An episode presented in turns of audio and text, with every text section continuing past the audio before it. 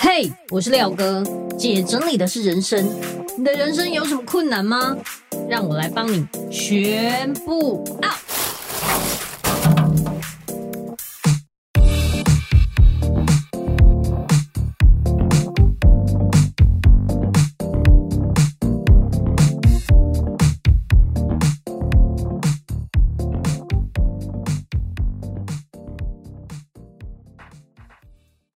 Hello，大家好，我是收纳幸福廖星云廖哥。睽违了五年，我的新书《姐整理的是人生》终于推出了，真的非常谢谢各位榜一大哥，在我一推出新书之后，就把他们疯狂的用新台币下架，所以我现在登上了博客来即时榜第一，也登上了全榜第一，真的有你们真好。那另外呢，想跟大家讲一下。希望大家可以买我的书，最好买两本，一本呢送给你自己，好好的吸收里面的内容；另一本呢送给你觉得需要的闺蜜或是亲朋好友，让他们透过这本书也可以好好的收纳整理。我这一本书有很多很多厉害的大咖为我专门推荐。首先谢谢大师兄接体员大师兄，还有林明章老师，就是数字力的 MJ 老师。还有，真的非常感谢杨思棒医师为我专门写了推荐序。那另外也谢谢帮助我推荐的伟忠哥，还有呃链家小铺的 Alan 哥李忠如，也谢谢大人学的共同创办人张国阳老师，还有内在原力的作者艾瑞克艾大，跟我的应该算明星好朋友吗？是这样吗？好了，也谢谢作家邓惠文医师帮我推荐。跟我的好朋友处女座妈妈卡奥里，那我的书之后会有签书会，请你带着书来参加我的签书会。三月二号礼拜六下午三点，我在台北的诚品松烟店三楼；三月三号礼拜日下午两点半，我在台中诚品市政店；三月十号礼拜日三点，我在诚品高雄大远百十七楼跟你们见面，记得一定要来，我们把诚品全部挤爆。另外还有最期待的海外签书会，三月三十下午三点，我会在诚品香港的尖沙咀店三楼；四月十三下午三点，还有四月十四下午三点，我都会在马来西亚的城邦阅读花园一楼等你们。哇，真的，这次有海外的签书会，我超级期待，也希望每一个人。都可以把这本书买起来。姐整理的是人生，等你去买。谢谢大家，欢迎回来。姐整理的是人生，我是你的整理师廖星云廖哥。这一集呢，我请到了一个非常特别的人物，然后来跟我一起做专访。这一位呢是圣元师傅，自我介绍一下吗？Hello，大家好，我是圣元。嗯，对，我是东方的伏魔师，那本职是一个神明的机身，神明的代言人，然后带领一个。宗教修行的团体哈，在帮大家解惑哈，然后帮大家处理一些无形世界的事情，这样子。嗯因为廖哥本身是一个专业的整理收纳的达人呐、啊，嗯嗯，对，那那个跟我们的工作上来讲哦，大家知道我们深圳们有那个进宅的服务嘛，吼，嗯，就是现在也刚好过年到，大家都需要除旧布新，对。所以我们讲说除旧布新就是一些旧的东西你要舍弃掉，要除旧嘛，布新就是要有个新的东西出现，这样就或者新的格局、新的环境、新的居住的一个品质啦，对，对，我觉得这个是非常重要的部分，所以像在一般很多。我们的客人朋友啊，哈，在我们的服务的范围里面，就有个进宅的服务，嗯，就是我们会有我们的伏魔师，有我们的一些老师去家里帮大家把这个能量做一个净化跟调整，嗯，那最主要的是，因为我们知道说，如果住家居家的一个能量好的时候，住在里面的人的能量也会变好。对，有差哎。对，那我们讲说能量的法则是这样，你的能量好，你的运就会变好。嗯，很多朋友常常会问我，因为像我们是一个呃宗教命理的老师嘛，嗯嗯，很多人常常会问说，哎，圣元师傅，那我要怎么样让我的运势变更好？对，或是我要怎么样可以赚更多的钱？对，就大家只会去思考在这样的状况，那。我们的神明，好像济公师傅就有教我们，他说，其实人生要好很简单，嗯，就是三个字，嗯，要开心。哦，真的吗？就这么简单？对，他说，因为当你开心的时候，哦、你就会有正能量，嗯，你的很多事情就会顺利这样子。对，那当然开心一定嘛。比方说你的生活哦，生活是很顺心如意的，对，啊、哦，我居住的环境品质是很好，我回到家会觉得很舒服嘛。嗯，可是如果你今天回到家都觉得不开心，对，那我怎么会有好的能量？怎么会有好的一个运势？嗯。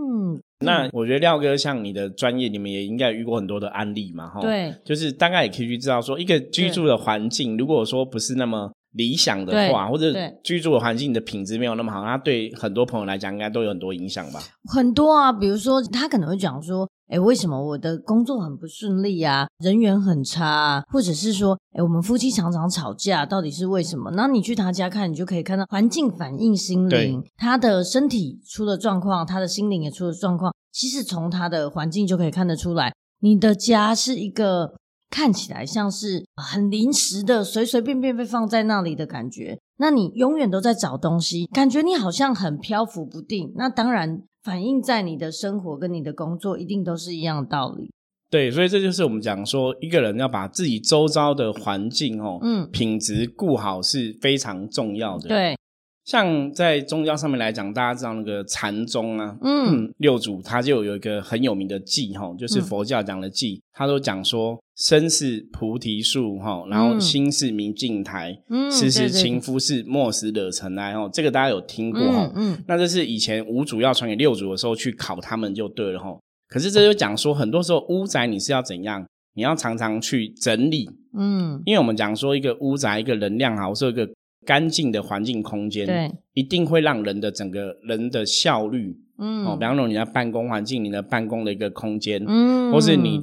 住家的一个环境，住家的空间，对，它都会对你有影响。我自己有一个信念啦，就是干净的家会有好事发生。那为什么一定是干净？就是当你的环境干净了，然后你整个在里面会有很舒服、很放松，甚至觉得很清爽。那你在抉择力，在你的生活的琐事上面，其实都会让你，就像你说的，效率提高了，然后心情好了。一切都跟着变好，所以我觉得这也跟运势有很大的关系。对，所以很多时候就是我们常常讲说，你看像以前我们开玩笑说那种少林寺有没有？嗯，人家说少林寺方丈是最厉害，或者说少林寺那个扫地僧是最厉害。那、嗯啊、为什么？因为以前就有人讲说，扫地也是一个修行，修行对，也是一个修行。嗯、就是如果你可以很耐着性子把你的环境的空间打扫的整理的很干净，嗯，嗯，嗯，那你是从这些外在的行为。它会慢慢去内化到你的内心里面，没错，没错。因为我外在都打扫干净，表示我内心、我内在对这个能量的要求，或者对这个干净的要求，它一定会有一定程度的影响。对。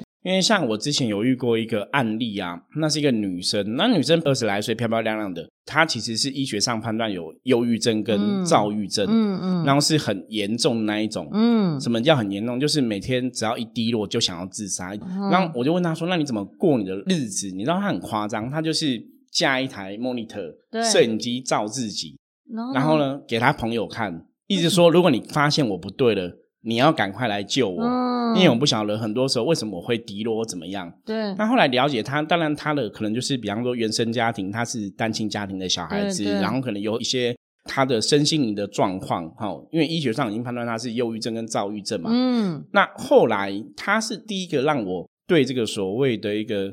住家的一个环境，居住的环境，觉得很重要的一个人。嗯嗯，因为那时候我其实没有遇过太多类似的案例。后来我们去进宅，有发现说，很多朋友就是屋宅的能量如果不好，它大多数的确跟你的运会有关系。对，比方说家里有很多垃圾杂物的堆积啊什么的。对，对。那我刚刚讲的这个女生的客人齁，我觉得那时候应该要认识廖哥去帮忙他一下。对。他们家东西非常多，堆满东西，然后有什么纸箱很多很多。嗯、那他说那纸箱是因为以前长辈工作相关的收在他那里，因为他一个女生住嘛，所以整间就堆很多那些什么纸箱，对纸箱杂物。嗯、你知道他睡哪里吗？嗯，夏天很热，他没有冷气。对，我说那你夏天很热，你睡哪里？对，厕所的地上，因为比较凉啊。平常睡哪里？平常睡厨房的地上，因为厨房地上都是那种瓷砖嘛，嗯，比较凉啊。为什么会这样子？你知道吗？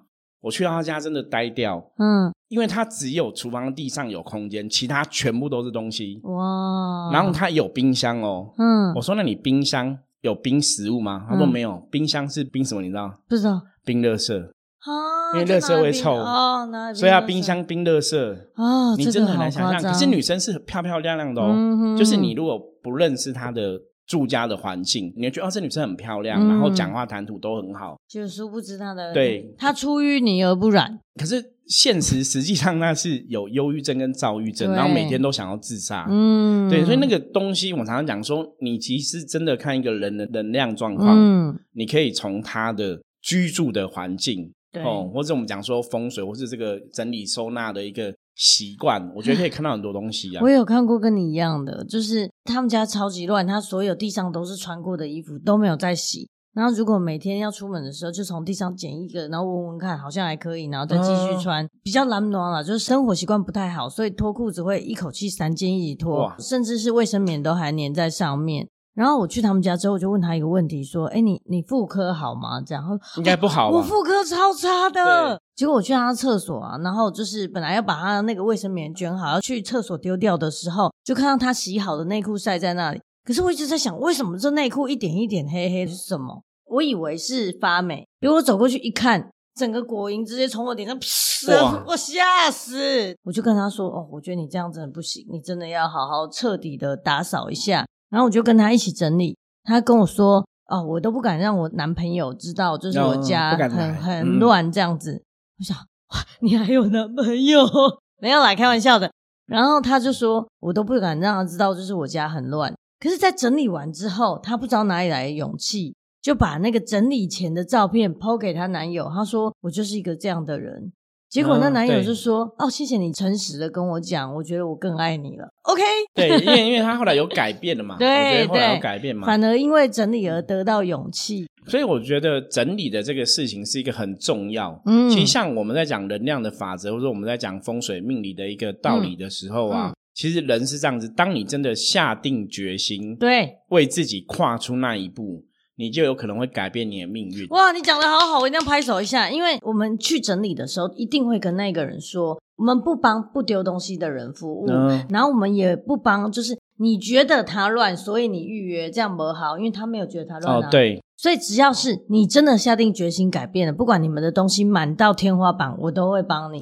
可是如果你没有觉得哪里不好，你觉得我这样很 easy，我觉得顾得很好，我就是想要跟老鼠住在一起。那也没有关系，因为这是你的自由。可是像你说的，只要下定决心想要改变，那一个人在当下的能量就不一样了。所以你们在整理的时候会有一些什么样的条件吗？或是要怎么样你们才会去帮客人处理？第一，他自己要答应，愿意配合。嗯、对。你没有发这个心哈，你就算对方花一百万帮你把家里全弄好，一下子就回。对，因为这个其实跟这个第一点跟我们宗教上的行为也很像。怎么说？就是你拜拜求神，你如果都不相信神，神明的保佑，你也会觉得他保佑不到。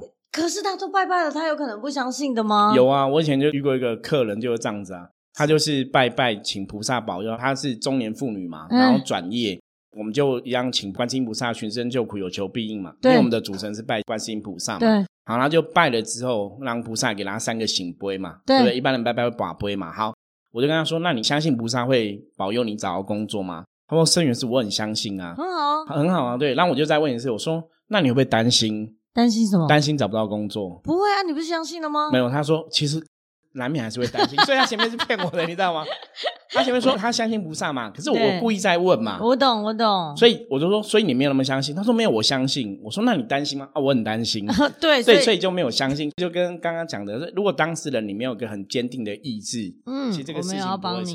对，对，我没有要帮你的原因，不是我很狠毒，也不是我不要赚你这个钱，而是如果连你自己都没有想要下定决心改变，对不对？谁来做都一样，都都没办法，都没有办法。呃，也有遇过，他可能经济状况没有很好，可是他真的是下定决心，所以他就说等我存钱，我存到钱我一定请你。结果两年后，他说老师我已经存到钱，你可以来了。然后我去的时候是一个二十出头岁的小妹妹，长期被家暴，然后他们家乱七八糟，对他们不能丢任何一个东西。他曾经丢过一个他小时候课本，然后被他爸爸打到，他每天都要穿长袖去学校，因为被爸爸在地上踩。那后后来为什么可以处理了？因为爸爸不在家，哦、没有啦。然后呃，但是他觉得他长大了，对，可以，他已经存到钱了，他想要改变这一切。所以后来我们光去他们家，大概清掉了一个卡车的垃圾，可是，在那之后，他们家人回来了，就是大吼大叫。可是他也很愿意，他说：“老师，我已经长大了，我现在变得很强壮，我已经不是那个以前会一直被打。被爸爸欺负的”对对对对。然后他就给我一整叠破破烂烂的一百块，一整叠，然后就说：“谢谢你帮我。”这样。感人哦。对，可是那一笔钱，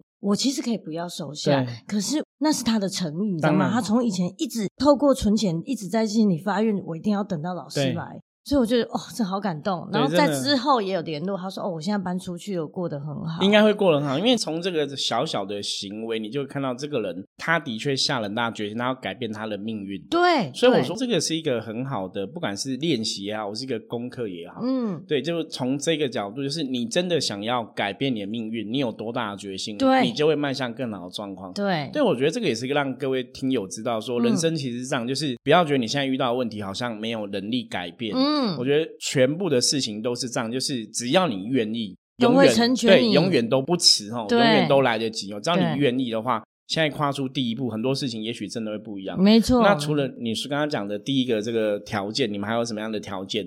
就是第一，他要答应嘛。然后第二，就是我们不帮不丢东西的人服务。嗯。那为什么不帮不丢东西的人服务？是因为我们发现绝大多数人，你的家会乱，都是你的东西超过你可以负荷的量。对，所以也许如果你是，比方说你是一个贵妇，你收纳的很好，你有佣人，你什么那就没关系，你东西多也很好。可是很多时候，穷人的东西越多，你有发现这件事吗？嗯。那所以我们会发现说，哎，你的家里状况也不好了，然后你又扒着这些东西，觉得也许有一天，那如果我丢掉，我到时候还不知道花钱买，结果这些东西越来越多，就像你刚刚讲恶性循环。就是你越来越多东西了，你又找不到了，然后你花更多的钱，结果你的家更乱了。所以我们不帮不丢东西。对，我觉得廖哥讲的非常好。我觉得真的是就是我们真的认真思考，像大家都会认识一些有钱的朋友，或是一些经济状况比较辛苦的朋友嘛。嗯。那你会看有钱的朋友，的确他们的居住的品质都比较好。对，然后或很多东西都是比较整齐收纳的。对对。那真的好像真的比较穷困的朋友。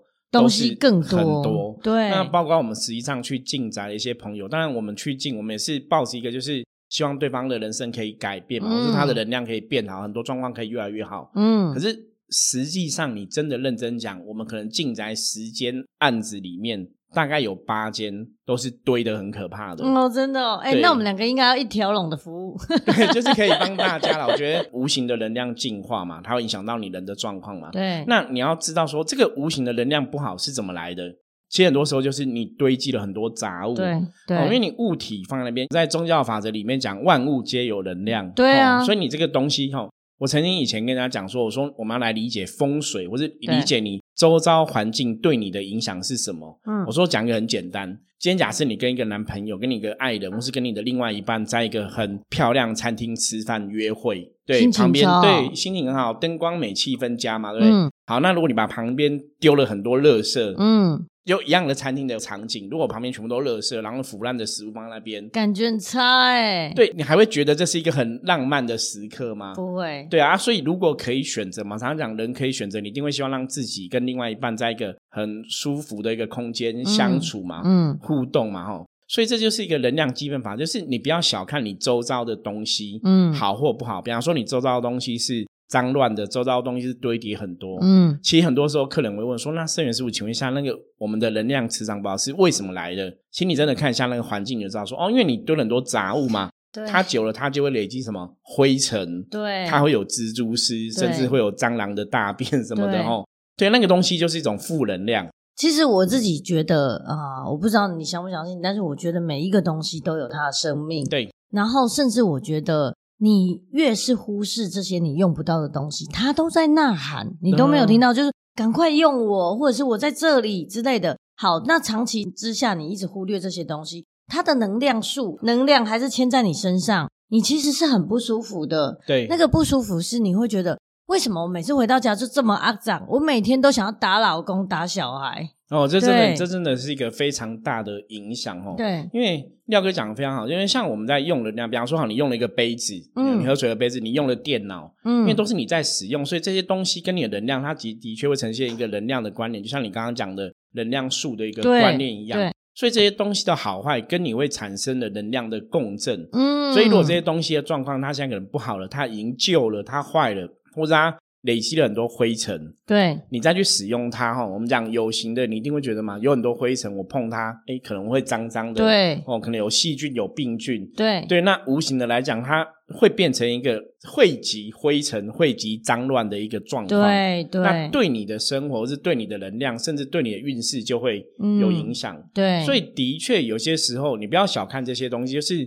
你的状况之所以不好，那可能跟你的生活的一些习惯，嗯，有很大的关系。对，我自己觉得哈，珍惜使用的心情跟无法善用的后悔，这是两件不一样的事情。珍惜使用是你喜欢这些东西，你每天留着的东西，你都有在使用它，你珍惜它，你爱它，它会散发很好的能量。像就是好像发出橘色的光的这种感觉，对对对，但是呢，无法善用的后悔，就是你可以看到很多那种不管是长辈或者是很爱囤积的人，他会把十张、二十张的椅子堆成一座山，然后跟你讲说那些都可以用。你看，光看到那些椅子，你就觉得那个椅子的功能是要让大家回来的时候可以坐的。你把它堆成这样。你根本不会用到它，然后它甚至散发出一种怨念，就是 你也不会弄到我，我是要给人家做的啊！你把我堆在这里，对，所以那个大家要有想象力，对，把他们都拟人化，把他们拟人化，你觉得你这样对得起他吗？对，真的，我觉得虽然是一个小细节哈，嗯，大家也不要去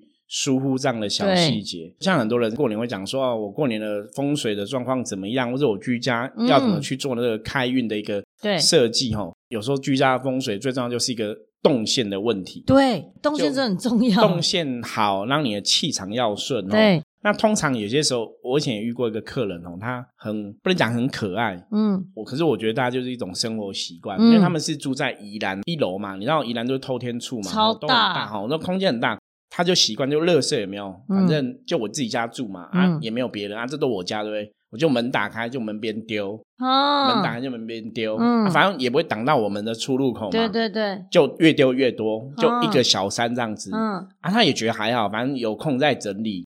那你就发现有空再整理，就是永远都没有空。没错，没错，真的是这样。可是我们讲说这是一个基本，他也是因为可能经济状况、运势不是很好，所以找我们去帮忙处理嘛。嗯、那去到他家，其实你看到那个门口啊，你就知道说哦。好哦，我知道原因是什么了，这样对不对？对，我就说，那你这样子要不要把它弄干净？我说，如果你是财神爷，对，然后垃圾会发出，还是有味道嘛？对，对。可是你知道，我觉得有些朋友很特别，嗯，久了没感觉，闻不到味道。对，真的啊，真的是就久了都闻不到味道，大家都已经很习惯了，甚至在我们收纳的里面，我们叫它杂物盲。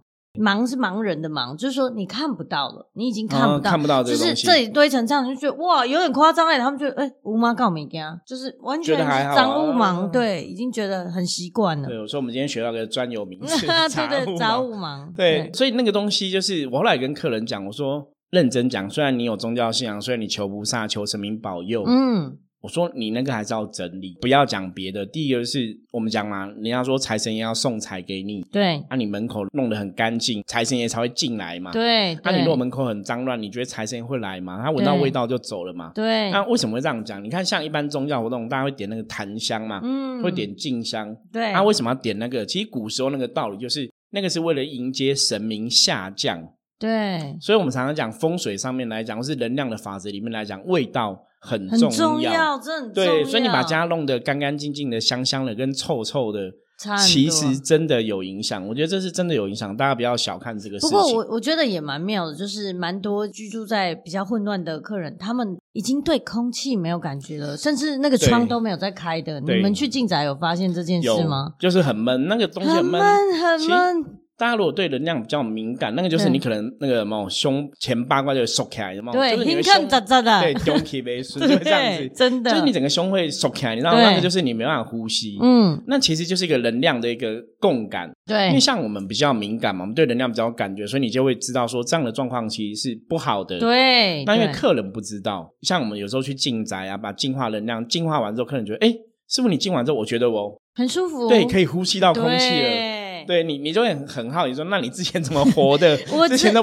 呼吸不到空气，你怎么过日子的？我才前天我去一个新竹的家，因为我是中间才去，前面已经我们的伙伴已经在整理了。然后结果整理到一半的时候，我就跟他说：“哎，等一下，你那个房间的窗户要打开，然后所有的窗帘一定都要拉起来，对，就是拉开，然后让那个空气流通，因为很晕。”然后他就对，我怎么没有觉得？就是我一直觉得不舒服，可是我说不出来哪里不舒服，因为你可以感觉到那个气全部都停滞在那个空间里面。他把柜子打开了，可是里面都是成年的东西，他把它压压出来，因为他要开始整理。所以我们的伙伴把东西往下一直清出来的时候，那些成年的气开始往上浮，对，嗯、能量在动的时候，你会觉得哇，好晕哦，就是。大家好像耶耶这样，会会有这种感觉。而且我觉得廖哥讲哦，廖哥那个可能你的 DNA 有那个伏魔师的 DNA，你知道吗？什么意思？为什么？因为我们去进宅，我们第一步骤做什么？嗯，打开全部的窗户，对，然后打开全部的灯。哦，这真的很重要。我们通常都这样，就是在做能量调整，就是因为打开窗户是为了通风嘛。对，那打开灯呢？打开灯就是要让它比较亮。对，这真的很重要。你要光明之下，很多东西藏污纳垢就会被发现。我觉得那个是有他的一个影响啦，因为我就一直觉得我老公啊，就是每次都不开灯，很爱在暗飕飕的地方里面划手机，然后我就会学那种阿嬷口气，你把这个派去，对啊，就这样派呀，然后就觉得为什么我很喜欢亮，喜欢通风，喜欢干净，原来就是这跟气场有很大的关系，有很大的关系，所以我说廖哥 DNA 里面有伏魔师的 DNA，为什么？对，因为我们进宅就是要做这种程序嘛。可是你你不是像我们那样的修行人，你也知道说这个是很重要的一个部分。有一个最大的原因是我另外一个身份是遗物整理师，只要去遗物的厂，一定所有的窗一定都要开，甚至我们还会用电风扇稍微让里面的空气循环，不然根本受不了。不是很臭或者是什么，而是它的能量停滞在那里太久了，所以没有办法进去。在遗物整理的这个过程中，我们比较特别的案例。呃，遗物整理反而还算蛮顺利的，就是因为我体质比较特殊，所以当初我要做遗物整理的时候，我会很痛苦，我会觉得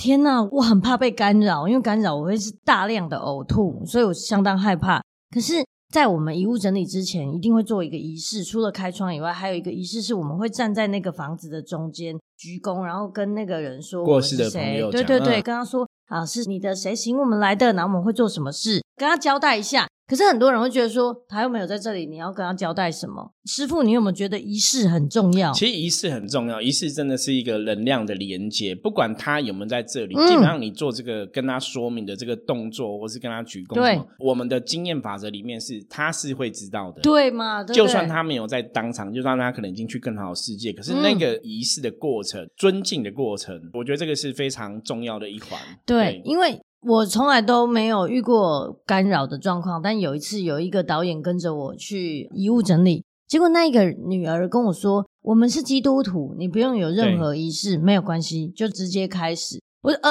然后我还是就开始要讲哦，所以你没有讲一下，没有，就他就说啊，没关系，你就直接开始拍摄。就拍摄的时候，导演准备了三个麦，在出门之前都确定这都是有声音，都是有电池，都是好的。结果挂在我身上之后，我开始讲话。”然后我说话的声音就开始奇奇怪怪的干扰，哎，没办法收音，哎，怎么这样子？然后再换另外一个，再换另外一个麦的时候，我说话的声音是清楚的，可是声音就变成嗯，被关掉了，被关掉，然后就没有声音了。结果那个人就很紧张，就说：“我觉得你还是要回去原本的仪式。”讲一下，对，然后我去讲了一下，第三个麦就正常了。对对，所以我觉得很震惊啦。因为主要的一个道理啊，就是因为当你在讲的时候啊，其实那个能量它是可以传递过去。因为像大家知道拜观世音菩萨嘛，都讲菩萨是寻声救苦，有求必应嘛。嗯，对，所以你如果你有任何问题的话，你要请菩萨帮忙，你要讲出来。嗯，可是你不要小看这个东西，我们讲说。一个人的行为举止会影响到他的能量，会影响到他的运势嘛？嗯，所以当你在这个仪式过程中，你去讲出来的时候，那个能量它就会传递过去，就当事者他就会知道说，哦，你们是要来帮我整理遗物的。哦，他会听到，对，接收到，他会知道啊，那个心愿也会让这个事情的确会比较。顺利，嗯，包括像我们有时候在做一些宗教的服务的时候，我们可能在处理一些祖先的事情，对，你没有跟祖先沟通好，对，或者像有些房子有地基主，你没沟通好，他不知道你是好人坏人，是你要来干嘛，那个能量其实就会不顺利。嗯，我觉得这个东西都是小细节啦，可是真的，我觉得廖哥他们真的是，其实我今天听起来，我觉得你们很专业，因为这个的确很多人会觉得，反正我就整理东西，我还在那边跟人家讲什么，嗯，好像。不需要，对，可是其其实是重要的。我觉得这个就是以我们的专业来讲，就是对方到底懂不懂这一块，了不了解。我们一听就说，哦，这个是了解的，这个是不了解的。哦，那另外我还有一个很好奇的是说，像我们两个的工作，其实很多都是可以连接的。对，你觉得应该要先进宅再来收纳，还是先收纳再进宅？有什么样的情况？我我觉得这个要从个案来讨论。嗯，因为当然你如果说好，我们今天如果先进宅，让这个房子的能量变好，或是我刚刚讲嘛。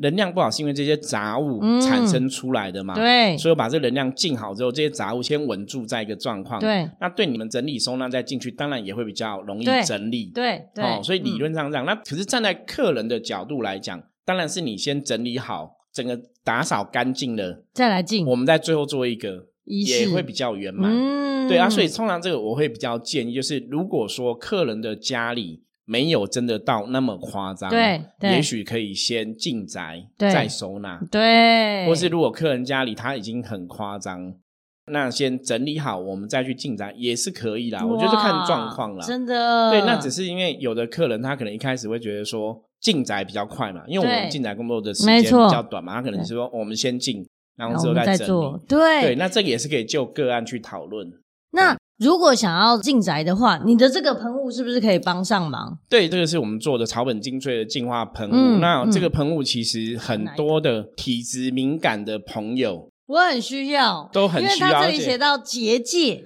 对，就结界守护，就净化结界守护。那这个就是会给我们一个保护的一个能量啦。像以前我们有很多朋友，他是对负面能量，就是阿飘啊什么比较敏感。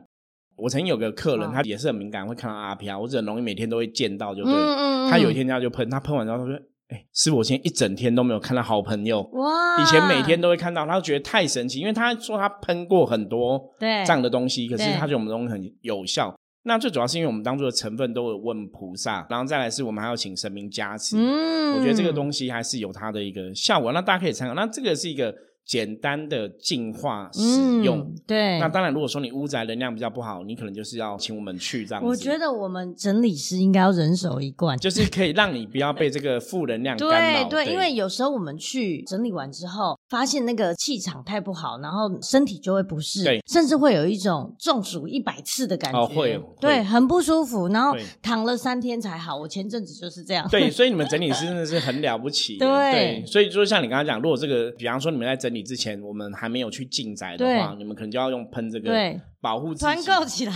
今天很谢谢廖哥哈，就是我们有机会可以一起 fit 跟大家来分享我们各自的专业这样子。那也希望大家在这个新的龙年的开始，新年快乐哦，吉祥如意哦，然后可以不要被这些不管是屋宅这些杂物产生的负能量干扰跟影响，然后都可以让自己的运势可以越来越好。那如果你觉得这集很精彩，然后也想跟更多的朋友分享的话，欢迎分享出去，也欢迎你到我的 Apple Podcast 底下评分留言，记得给我五星好评。然后也可以到我的粉丝专业收纳幸福廖星云留言跟我说说你对进宅的感想。那我们下集见，拜拜。